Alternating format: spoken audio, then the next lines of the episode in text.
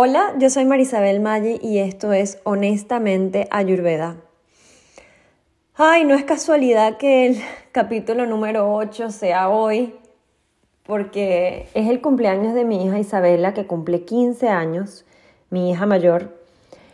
Em, y justamente el número 8 tiene la energía de Saturno, que es una energía de mucho aprendizaje, de saber poner límites y de transformación, de maduración, de madurez, de crecimiento. Es un súper maestro Saturno. Y es lo que ha sido para mí Isabela en mi vida. Em, si ya me conoces de antes, quizás has escuchado esta historia mil veces, pero si no, creo que vale la pena que la escuches. Em, la razón por la que yo encuentro a Ayurveda es porque a mi hija Isabela la diagnosticaron como déficit de atención y no solo me recomendaron, sino que me presionaron para que la medicara. Em, no digo que nunca se debe usar medicamento en casos como un déficit de atención, quizás en algunos momentos se puede usar como un puente, pero definitivamente no es la solución porque eh, la causa y la raíz de los problemas con la atención está muy conectada con la energía del aire, de bata. Entonces, cuando yo me enfrenté a la decisión de si medicarla o no, yo sabía en mi corazón que para ella no era necesario, pero por supuesto que no, cuando estás en ese momento en que tienes que tomar una decisión y no sabes si la decisión que vas a tomar va a ser una bendición o va a ser una desgracia. Y no es una decisión cualquiera porque te estás... Em, ay, estás poniendo la vida de tu hija en una decisión muy importante como es medicar a un hijo. Y sobre todo a una edad tan temprana. Ella ella tendría unos 10 años aproximadamente cuando esto pasó, cuando me, sugirieron que la tenía que medicar. Em, pero quiero aprovechar para contarte un poco, em, en ese momento yo cuando, cuando me enfrenté a esta, esta mm, toma de decisiones, busqué ayuda y encontré Ayurveda. Y me fui dando cuenta de que en el caso de mi hija Isabela, ella fue una bebé que siempre estaba incómoda. Ella estaba como siempre como llorando, eh, muy sensible, muy, muy necesitada de mamá. O sea, ella necesitaba estar siempre con, con alguien que le diera un soporte, que alguien que, la, que le hablara, que le acompañara. Em, muy frágil emocionalmente, muy sensible em, y esto nos habla de una persona que tiene muy poca tierra, tiene muy poca em, energía de la tierra, que es la que te hace sentir como que sostenida, ¿no? Es como si ella necesitaba que, que alguien la acompañara. Y no, no siempre, ¿no? Esto es un proceso pero haber entendido, haber yo entendido lo que ella necesitaba y dárselo fue la clave de poderla ayudar a ella a, y no digo que está 100%, digamos, balanceada, ¿no? Em, todavía ella está en su proceso de crecimiento y de autoconocimiento, pero definitivamente no necesitó la medicina, eso ya lo tengo clarísimo. Ella está hoy en día en, un high school, en una, mm, preparándose para la universidad, nunca usó medicamento y em, ella sabe que ella necesita proteger su energía más que otras personas ¿Qué quiere decir eso? Ella necesita em, los días que ella está cansada, ella necesita eh, tener un tiempo para recargarse, necesita alimentos que la nutran, que sean, por ejemplo, los carbohidratos. Ella necesita mucho carbohidrato, ella necesita muchas grasas que tienen la energía de la tierra. Em, me parece bien interesante que yo te cuente sobre esto porque eh, para mí, mis tres hijos y mi esposo han sido claves para yo entender los diferentes tipos de cuerpo, porque cuando tú solo te ves a ti mismo, solo te conoces a ti mismo y solo te sientes a ti mismo, tú crees que todo el mundo se siente como tú. O a lo mejor te sientes rara porque sientes que no eres como los demás, pero no logras ver el abanico de diferentes tonos de energías. Entonces, en el caso de Isabela, ella me ayudó mucho a entender la combinación entre el aire y el fuego.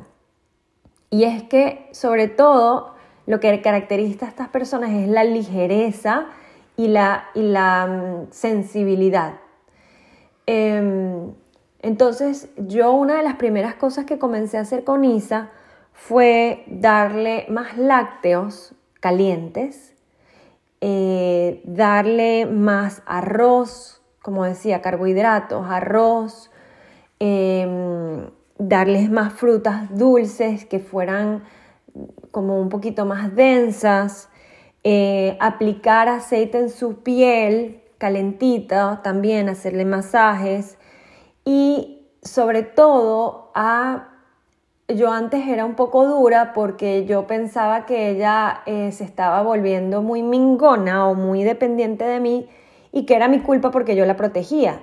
Pero en realidad me di cuenta de que ella necesitaba esa compañía, ese soporte.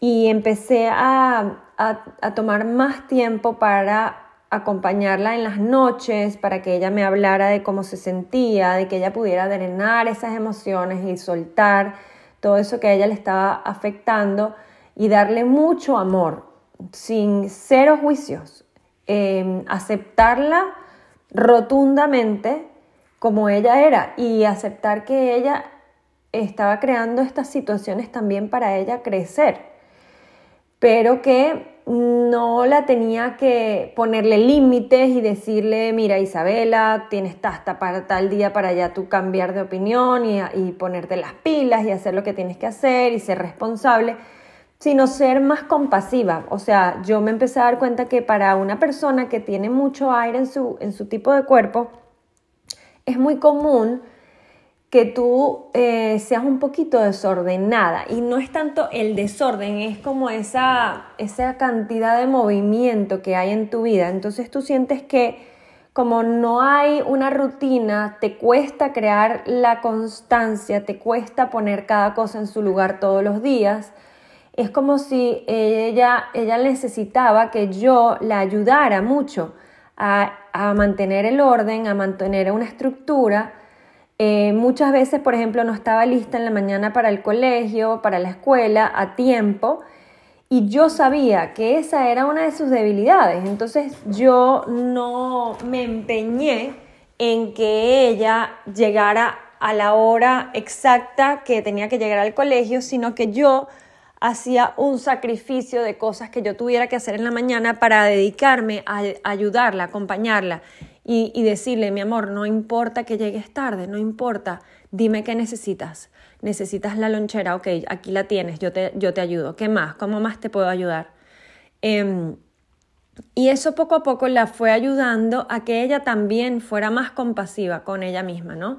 Que es un poco la energía del fuego, esa, esa mm, dificultad para aceptarnos y para querernos incondicionalmente a veces es difícil para la energía de fuego aumentada o en exceso. Entonces ella necesitaba ese acompañamiento, ella necesitaba esa estructura.